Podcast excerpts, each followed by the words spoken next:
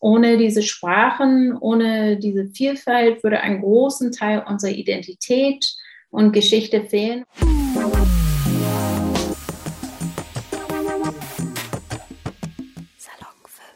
Hallo zusammen. Diese Woche dreht sich alles um Sprachen. Zum Einstieg in das Thema habe ich heute einen Gast bei mir. Möchtest du dich vielleicht einfach eben selbst vorstellen? Äh, ja, das kann ich machen. Ähm, hallo, mein Name ist Amy Benzmann. Ich bin US-Amerikanerin und lebe seit 2011 in Deutschland. Ich bin Lehrerin an der Julia Trewitz Schule Tondorf und an der Universität Hamburg im Arbeitsbereich Didaktik der Sozialwissenschaften tätig. Darüber hinaus bin ich Autorin und Herausgeberin von einer Reihe für den bilingualen Politikunterricht des Buchner Verlags. Also ich beschäftige mich ganz viel mit Sprachen. So, es geht ja um das Thema Sprache und du bist ja, wie man gerade gehört hat, sozusagen ein Experte darin. Fangen wir einfach mal einfach an. Was bedeutet denn Sprache eigentlich für dich? Ähm, für mich ganz viel. Also ein paar Stichwörter: Kommunikation, Identität, Macht, soziale Konstrukte, Humor, Lernen. Und in der deutschen Sprache für mich auf jeden Fall viel zu viele Grammatikübungen. Ähm, ich bin monolingual aufgewachsen und als ich 2007 das erste Mal in Deutschland war, war es schön, dass viele sich mit mir auf Englisch unterhalten konnten, ähm, weil sie Kenntnisse aus der Schule hatten. Äh, ich habe aber immer das Gefühl gehabt, dass ich die halbe Geschichte dessen, was mir mitgeteilt wurde, verpasst habe. Witze, die mir jemand aus dem deutschen Kontext auf Englisch erzählte, habe ich nicht als Witz unbedingt verstanden. Ähm, wenn etwas für mich übersetzt wurde, waren Mimik und Gestik anders und sicher auch die Wortwahl und Grammatik nicht identisch. Als ich Deutsch lernte, hat, äh, hat sich mir eine spannende Welt hier in Deutschland eröffnet. Und auf einmal habe ich viel mehr von Kultur, das heißt Humor, Slang, Traditionen und äh, viele anderen Sachen verstanden. Äh, kurz gesagt ist Sprache nicht nur, also auf jeden Fall für mich, nicht nur ein Mittel, damit ich mit anderen Menschen kommunizieren kann, sondern eine Eintrittskarte in viele verschiedene Bereiche des gesellschaftlichen Lebens und in Leben anderen Menschen. Du hast ja jetzt gerade schon gesagt, wie wichtig diese Sprache ist. Und in den USA wird ja zum Beispiel Englisch gesprochen, aber in Europa dann als Vergleich gibt es ja extrem viele Sprachen. Wir haben ja über 220 verschiedene Sprachen in Europa. Was ist denn eigentlich daran so wichtig, dass es diese Vielfalt gibt? Weil es ja viele gibt, die immer noch sagen, ja, ist es nicht einfacher, wenn wir alle die gleiche Sprache sprechen? Ja, also das Argument hört man oft und in den USA, ich äh, müsste das genau äh, in meinen äh, Notizen nachgucken. Also da wird auf jeden Fall auch viele Sprachen gesprochen, aber natürlich assoziiert man den USA überwiegend mit Englisch. Aber ähm, wenn wir hier zurück äh, zu Europa hier wechseln, äh, 220 einheimische Sprachen, hast du, glaube ich, auch gesagt. Und ähm, verschiedene Sprachen sind Teil des Menschenseins. Und weil eben diese ein Teil von uns ist, ist es wichtig, diese Vielfalt zu bewahren. Ohne diese Sprachen, ohne diese Vielfalt würde ein großen Teil unserer Identität und Geschichte fehlen oder es, ja, oder es wäre schwer kommuniziert werden können. Es gibt ähm, ganz interessant, es gibt wissenschaftliche Erforschungen, die darauf hindeuten, dass Menschen, die mehr als eine Sprache sprechen, sich unterschiedlich in diesen Sprachen ausdrücken. Ähm, hört sich erstmal ganz logisch an, aber zum Beispiel in Englisch oder Deutsch zum Beispiel kann ich im Kern das Gleiche kommunizieren. Also die Art und Weise, wie ich das sage, äh, ist immer anders von zum Beispiel, was für meine Persönlichkeit vermittelt wird ähm, und das hat natürlich viel mit Kontext und Location zu tun. Äh, es ist ein bisschen so, äh, wenn ich mich mit Freunden oder meine Vorgesetzten unterhalte, aber Sprachen vermitteln mehr als Antworten auf Fragen. Sie sind tief in Geschichte, Tradition, Kultur und Erfahrungen eingebettet. Und es ist wichtig, dass wir diese Vielfalt und diese Aspekte und von uns selbst erhalten. Ich habe zwei Kinder und sie werden bilingual erzogen aus vielen verschiedenen Gründen. Aber einer der wichtigsten Gründen ist, äh, damit sie meine wirkliche Stimme kennen, weil ich höre mich anders an auf Deutsch und authentischer bin ich immer auf Englisch. Kann ich mir sehr gut vorstellen. Die Kinder haben ja da schon die Möglichkeit, schon von klein auf diese Sprachenvielfalt kennenzulernen. Viele haben ja diese Möglichkeit gar nicht. Wie kann denn diese Vielfalt eigentlich besser gefördert werden? An erster Stelle würde ich sagen, indem wir als Menschen anderen Sprachen gegenüber offen bleiben. Wenn man zum Beispiel anderen Sprachen im Alltag hört, dass man Interesse statt Abneigung oder Exklusion zeigt. In der EU gibt es zum Beispiel 24 Amtssprachen, die alle gleichberechtigt anerkannt sind. Äh, Mehrsprachigkeit ist auch ein Grundprinzip der EU. Und Ziel der EU ist es, diese zu erhalten und Sprachenlernen natürlich zu fördern. Von der EU gibt es mehrere Programme und Wettbewerbe, die genau das auch machen. Äh, und dabei sind Schulen auch sehr wichtig. Äh, wenn wir die Mehrsprachigkeit in unseren Klassenzimmer fördern, profitieren alle, denn Sprachen bedeuten auch kulturelle Vielfalt. Viele Schülerinnen und Schüler, die in Deutschland zur Schule gehen, beherrschen mehr als eine Sprache oder sprechen eine andere Sprache als Deutsch zu Hause. Und ich finde, es ist wichtig, dass wir Sprachen leben und leben lassen, indem wir Sprachen nicht in der Konkurrenz zueinander bringen. Also auf jeden Fall diese Sprachen, die halt außerhalb von der Schule gesprochen wird, dass wir nicht irgendwie eine Sprache mehr bewerten als eine andere Sprache. Ja, ich glaube, das wird sehr oft gemacht, dass so manche Sprachen irgendwie als wichtiger, höher dann angesehen werden. Deswegen kann ich mir vorstellen, dass in den Schulen sehr oft Englisch, Französisch und Spanisch hauptsächlich unterrichtet wird und andere Sprachen da etwas zu kurz kommen, auch wenn sich wahrscheinlich viele wünschen würden, dass da noch ein anderes Angebot geben würde. Wieso ist das denn eigentlich so, dass es nur meistens diese drei Sprachen als Angebot gibt auf, in Schulen? Diese drei Fremdsprachen sind in Europa neben Deutsch die meistgesprochenen Sprachen. Ähm, das Angebot hat mit Ressourcen, mit Studiengängen und Geschichte zu tun. Nach dem Zweiten Weltkrieg waren Englisch und Französisch wichtige Sprachen, die natürlich je nachdem, wo man gewohnt hat in Deutschland, gelernt, äh, gelehrt wurden. Und ähm, im Jahr 1955 wurde durch das Düsseldorfer Abkommen Englisch als Pflichtfremdsprache an Gymnasien und damals Mittelschulen bundesweit eingeführt. Ähm, die Auswahl hat auch geografische Gründe. Das finde ich äh, gerade als jemand, die hier nicht aufgewachsen ist, sehr spannend. In Norddeutschland würde, wurde und wird zum Teil auch Dänischunterricht angeboten. Hingegen wird in Baden-Württemberg überwiegend Französisch gelernt. Ähm, letztendlich ist dieses Thema an den Bundesländern überlassen. Und das ist auch sinnvoll, da diese Grenzregionen sehr bedeutend sind. Ich wusste das jetzt zum Beispiel gar nicht, dass da auch Dänisch unterrichtet wird in Norddeutschland. Das ist mir jetzt auch neu, aber das ist auf jeden Fall auch interessant zu wissen. Ich persönlich denke mir dann auch nochmal, es gibt ja mittlerweile immer mehr türkisch sprechende Leute in Deutschland. Laut Statistischem Bundesamt sind das ja sogar 1,5 Millionen Türken und Türkinnen, die in Deutschland sind. Sollte sich das nicht ein bisschen ändern, dass vielleicht auch dann Türkisch in Schulen unterrichtet wird? Ich finde, das ist eine, also die Fächer, die ich unterrichte, sind Englisch und Politik. Und ich finde, das ist eine wunderbare Frage für den Politikunterricht. Ähm, um die Frage zu beantworten, muss man meiner Meinung nach einige Fragen erst diskutieren. Zum Beispiel, was verstehen wir unter Sprachenvielfalt in Deutschland? Äh, welche Ziele wollen wir erreichen mit den Sprachen, die im Lehrplan stehen? Wie groß sollen Sprachen außer Deutsch in Deutschland eine Rolle spielen? Was ich bei dieser Frage wichtig finde, ist es, äh, dass Mehrsprachigkeit als didaktische Aufgabe in den Schulen integriert wird dass Sprachen und Schülerinnen und Schüler, die andere Sprachen sprechen, nicht als Problem, Herausforderung oder Defizit behandelt wird, sondern dass die Ressourcen, die mehrsprachigen Schüler haben, jemand, die zum Beispiel auf Türkisch aufwächst oder Polnisch oder so weiter, ähm, in den Unterricht integriert und ausgeschöpft werden. Äh, weil da sind auch allein, dass äh, Kinder oder Schülerinnen und Schüler auch mehrere Sprachen sprechen, sind da auch anderen Möglichkeiten da. Und äh, das betrifft auch mehrsprachlichen Quellen in den Unterrichtsfächern, gerade Politikunterricht. Viele denken so an diese Stelle, wenn ich das sage, mit mehrsprachlichen Quellen. Oh, da kann aber nicht jeder im Klassenraum Türkisch sprechen. Wie sollen wir mit einer türkischen Quelle arbeiten?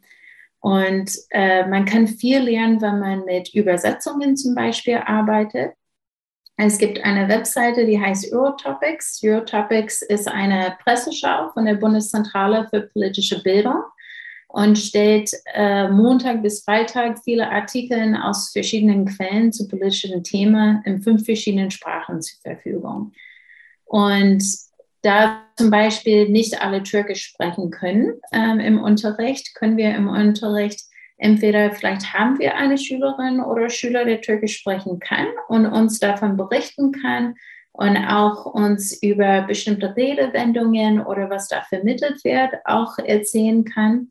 Oder wir können alle eine Übersetzung davon lesen und damit inkluden wir eine Sprache und können eine authentische Quelle nutzen und auch Lehrkräfte können da etwas lernen, weil wir können natürlich auch nicht alle Sprachen. Zur Sprache gehört ja nicht nur die Sprache an sich, sondern halt auch immer die Kultur, die zum Land gehört.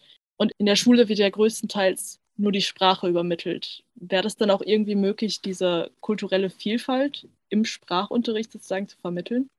Ähm, indem man Sprachen, äh, würde ich sagen, allgemein Kontexte, Redewendungen genauso detailorientiert wie Grammatik untersucht. Also das macht mein Kind jeder aus dem Fremdsprachenunterricht.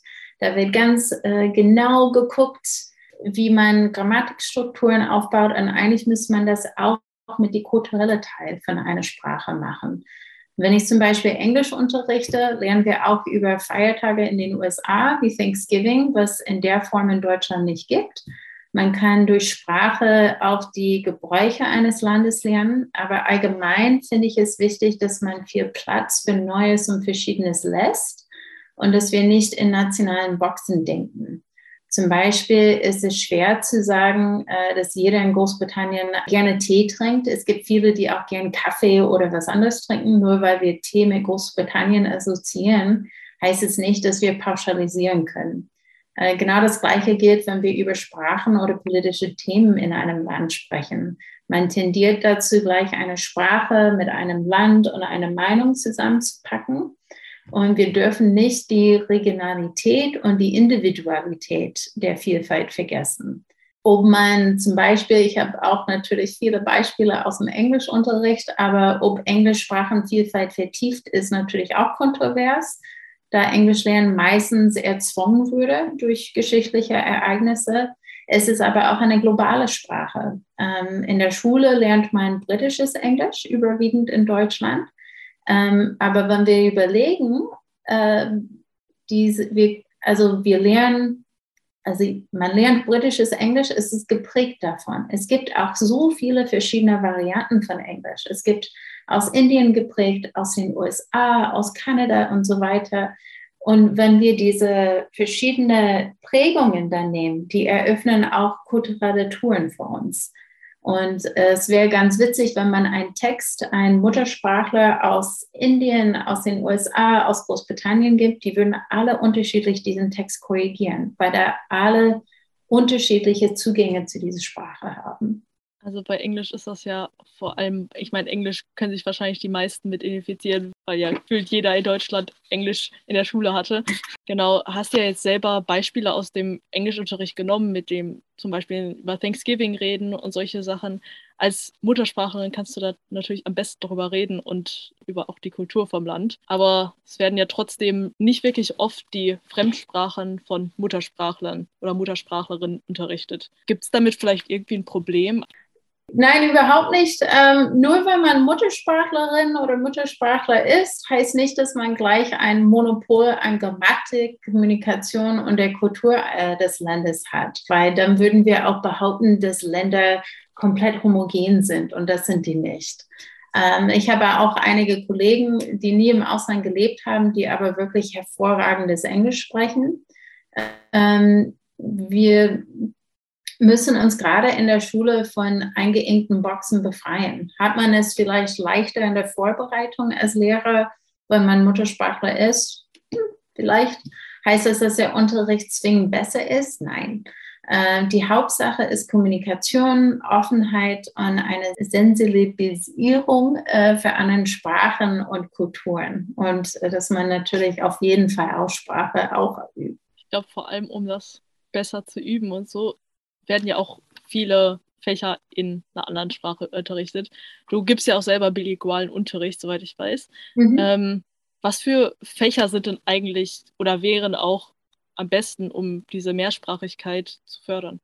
Ja, also wie du sagtest, bilingual Unterricht, ähm, das ist, wo wir Fächer haben, die in einer Zielsprache, wie zum Beispiel in meinem Fall Englisch, es gibt aber auch Französisch, Spanisch, ähm, wo die bilingual unterrichtet werden.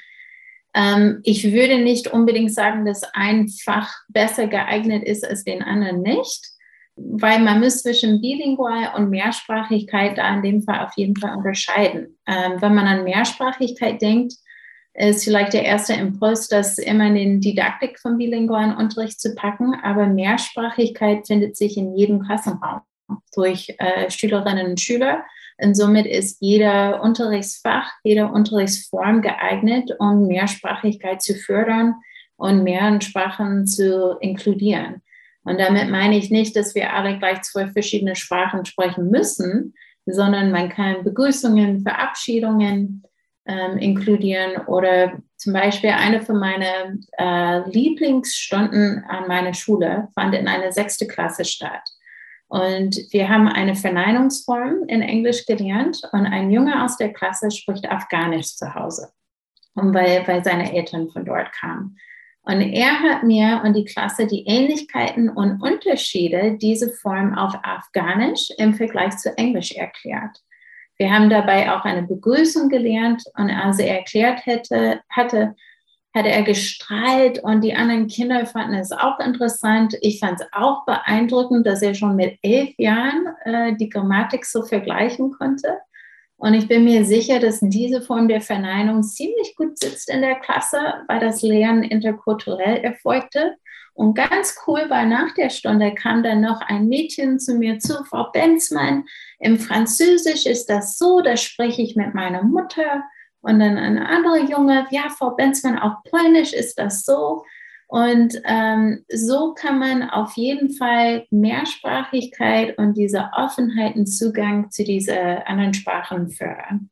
Ich habe da noch vorher noch nie drüber nachgedacht, wie das auch so für, für Kinder ist, die, die auch zu Hause andere Sprache sprechen und dann diesen Vergleich direkt im Unterricht haben. Aber finde ich gerade sehr interessant zu hören, dass sowas ja. auch dann vorkommt. Ja, also etwas auch ganz interessant bei mehrsprachigen oder bilingualen Menschen ist, dass äh, wir wissen aus der Forschung, man denkt immer, dass sie vielleicht, ähm, dass sie immer nur in einer Sprache oder die anderen arbeiten, aber mehrsprachige Menschen äh, da arbeiten beide oder die mehrere Sprachen, die sie beherrschen, immer gleichzeitig in ihrem Kopf. Und die müssen bewusst eine unterdrücken. Und das heißt, wenn sie neue Sprachen lernen, wenn sie sich ausdrücken, den Auswahl, die sie da haben, ist äh, einfach sehr groß.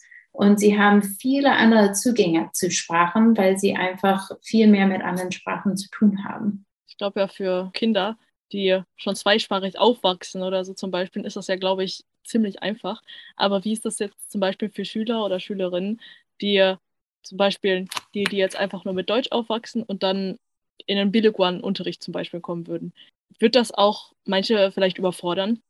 Boah, also bilingual Unterricht kann einige Schülerinnen und Schüler, je nachdem, wie stark sie in der Spiel, äh, Zielsprache sind, herausfordern, ähm, aber Mehrsprachigkeit nicht. Und da muss man auch immer so ein bisschen differenzieren, was ist bilingualen Unterricht. Das ist dann, wenn ich äh, bewusst, man meldet sich vorher an, ich nehme an diesen Unterricht teil, die in einer anderen Sprache oder so äh, Deutsch-Englisch oder Deutsch-Spanisch unterrichtet wird ähm, aber Mehrsprachigkeit nicht. Ähm, das Ideal, was von der EU, äh, wo wir von Tag der europäischen Sprachen sprechen, ähm, es je gesetzt wurde, ist, dass alle europäische Bürgerinnen und Bürger insgesamt drei Sprachen sprechen oder in drei Sprachen kommunizieren können. Das würde die Kommunikation und kulturelle Verständnis in Europa stärken und es macht Sinn auf einem Kontinent mit, äh, wie vorhin, vorhin gesagt wurde, 220 einheimische Sprachen. Wenn wir aber von Mehrsprachigkeit im Unterricht sprechen, ist nicht gemeint, wie ich gesagt habe, dass alle gleich Spanisch oder Finnisch äh, sprechen können im Unterricht, weil eher, dass alle diese Sprachen in den Unterrichtsraum willkommen sind. Dass wenn da eine Meldung kommt, so ist es wie Afghanisch, wie in dem Beispiel, die ich vorhin genannt habe, dass es auch okay ist. Und ähm, das ist wichtig, denn wie ich vorhin erzählt habe, Sprache hat viel mit Identität zu tun. Und wenn Schülerinnen und Schüler das Gefühl haben, dass Muttersprache, dass ihre Muttersprache minderwertig ist, ist das schade und letztendlich schadet es auch ihrem Bildungsverlauf. Ähm, Sprachen öffnen viele Türen im Unterricht, zum Beispiel im Politikunterricht freue ich mich immer besonders, wenn ich äh, Schülerinnen oder Schüler habe, die Türkisch, Arabisch, Französisch oder anderen Sprachen als die, die ich sprechen kann ähm, weil sie ganz anderen Input geben können durch ihren sprachlichen Hintergrund. Ähm, und auch Schüler, die nicht unbedingt mehrsprachig zu Hause aufwachsen. Ich habe auch mehrere Schüler gehabt, die einfach ähm, Originalquellen genommen haben und das in eine Übersetzungssuchmaschine äh, gegeben haben und haben dabei auch was Interessantes daraus gelernt. Eine andere Möglichkeit ist zum Beispiel im Politikunterricht Sprachen zu entlassen, sind Ressourcen wie die Webseite Eurotopics oder anderen mehrsprachigen Quellen, die übersetzt sind, zu nutzen, dann hat man weiterhin den Zugang äh, zu mehrsprachigen Informationen und kann das auch in den Unterricht fördern.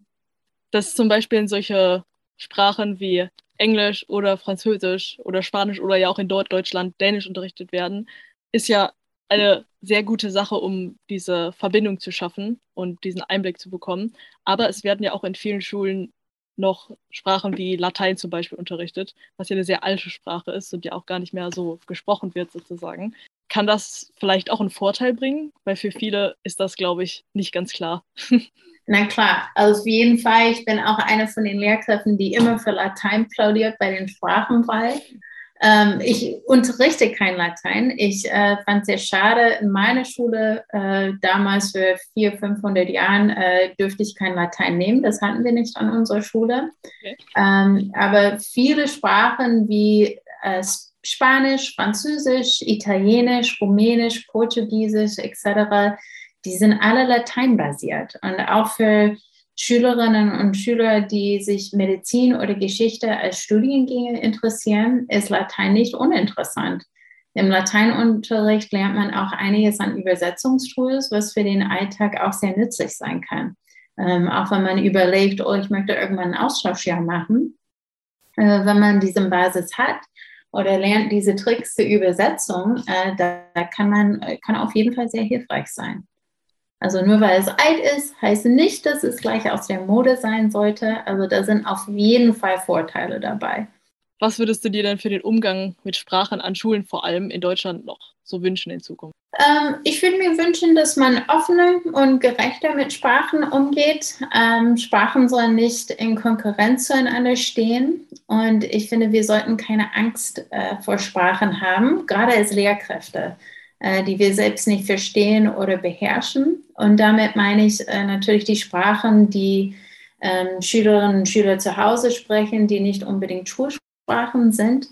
Ähm, der Kontrollverlust ist manchmal schwierig, wenn man nicht gleich alles verstehen kann. Ähm, aber am Ende hat man letztendlich eine weitere Möglichkeit zu lernen.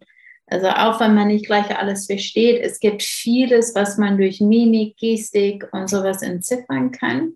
Äh, das kann auch in den Unterricht mit eingebettet werden. Ich finde, man kann Schülerinnen und Schüler auch viel mehr fördern, indem wir inklusiv mit dieser Sprachenvielfalt umgehen. Und da gehe ich da auf diese Beispiel von die sechste Klasse zurück mit der Junge, äh, der Afghanisch zu Hause spricht. Äh, das war wirklich so ein schöner Moment, als man gesehen hat, wie er gestrahlt hat, als er von Afghanisch sprechen durfte. Und da ist er dann gleich durch die Rest der Stunde ist er viel selbstbewusster durch diese Stunde gegangen. Und ähm, das ist mit vielen Sachen, wenn Leute sich dafür interessieren, an etwas, die wir wichtig finden, die wir sehr stolz darauf sind, ähm, gibt es uns auch ein gutes Gefühl. Und ich finde, dass wir allgemein einfach offener und gerechter mit Sprachen umgehen können. Das würde ich mir wünschen. Ich glaube, das, das nimmt meine Abschlussfrage schon so ein bisschen mit ab. Aber ich stelle die einfach trotzdem nochmal. Vielleicht gibt es mhm. da noch Sachen zum Hinzufügen. Und zwar, wie man auch vielleicht außerhalb der Schule diese Sprachvielfalt fördern kann. Ähm, ja, also da würde ich sagen, indem man ab und zu mal hoch vom Handy guckt. Also das sind nicht nur Schülerinnen und Schüler, da sind Lehrkräfte und Erwachsene äh, genauso schuldig ähm, oder mal die Headphones runternimmt und einfach zuhört äh, und mit Menschen redet. In öffentlichen Verkehrsmitteln werden täglich mehrere Sprachen gesprochen. Und wenn wir keine Angst für Sprachenvielfalt haben, hören wir Sprachen überall ähm, außerhalb der Schule. Das fördert, finde ich, eine Akzeptanz für Sprachen und letztendlich für Menschen, die anders sind als wir selbst. Wenn wir Interessen an einem Menschen zeigen wollen, können wir mit der Sprache anfangen. Wir müssen eine offene Haltung zu anderen Sprachen behalten. Das ist manchmal sehr schwierig, ähm, weil man hat mit bestimmten Sprachen manchmal so Stereotypen, die auch nicht ähm, äh, vielleicht positiv sind für jede in Erfahrung. Aber wir müssen einfach offen sein, ähm, um Sprachenvielfalt zu fördern und einfach auch ähm, die, also die Menschen mit ihren Identität, kulturellen Hintergründen und alles einfach Platz zu geben. Ähm, eine sehr schöne Erfahrung, die ich neulich gemacht habe, war auf dem Spielplatz, also nicht unbedingt in der Schule, aber nach der Schule auf dem Spielplatz mit meinen Kindern. Ich habe Englisch gesprochen mit den beiden und äh, ein anderes Elternteil kam auf mich zu und hat angefangen, mit mir auf Englisch zu sprechen. Und diese Person äh, wusste nicht, dass ich Deutsch sprechen konnte. Und äh, sie hat äh, sich einfach für mich, meine Sprache, wo ich herkomme, interessiert. Und ich finde, so begrüßt man Vielfalt und gibt anderen Menschen das Gefühl, dass sie in diese Gesellschaft dazugehören. Ich glaube, das war ein sehr schönes Abschlusswort, um den Zuhörern und Zuhörerinnen mit auf den Weg zu geben. So, dann vielen Dank auf jeden Fall für deine Zeit und den Einblick in so Sprachenvielfalt. Ich glaube, unsere Zuhörer und Zuhörerinnen haben dadurch einiges mitnehmen können. Und wenn ihr diese Woche noch mehr zum Thema Sprache und Integration hören wollt, hört in unsere anderen Podcasts rein oder schaut auf Insta und TikTok vorbei. Salon 5 Bis dahin, tschüss von mir.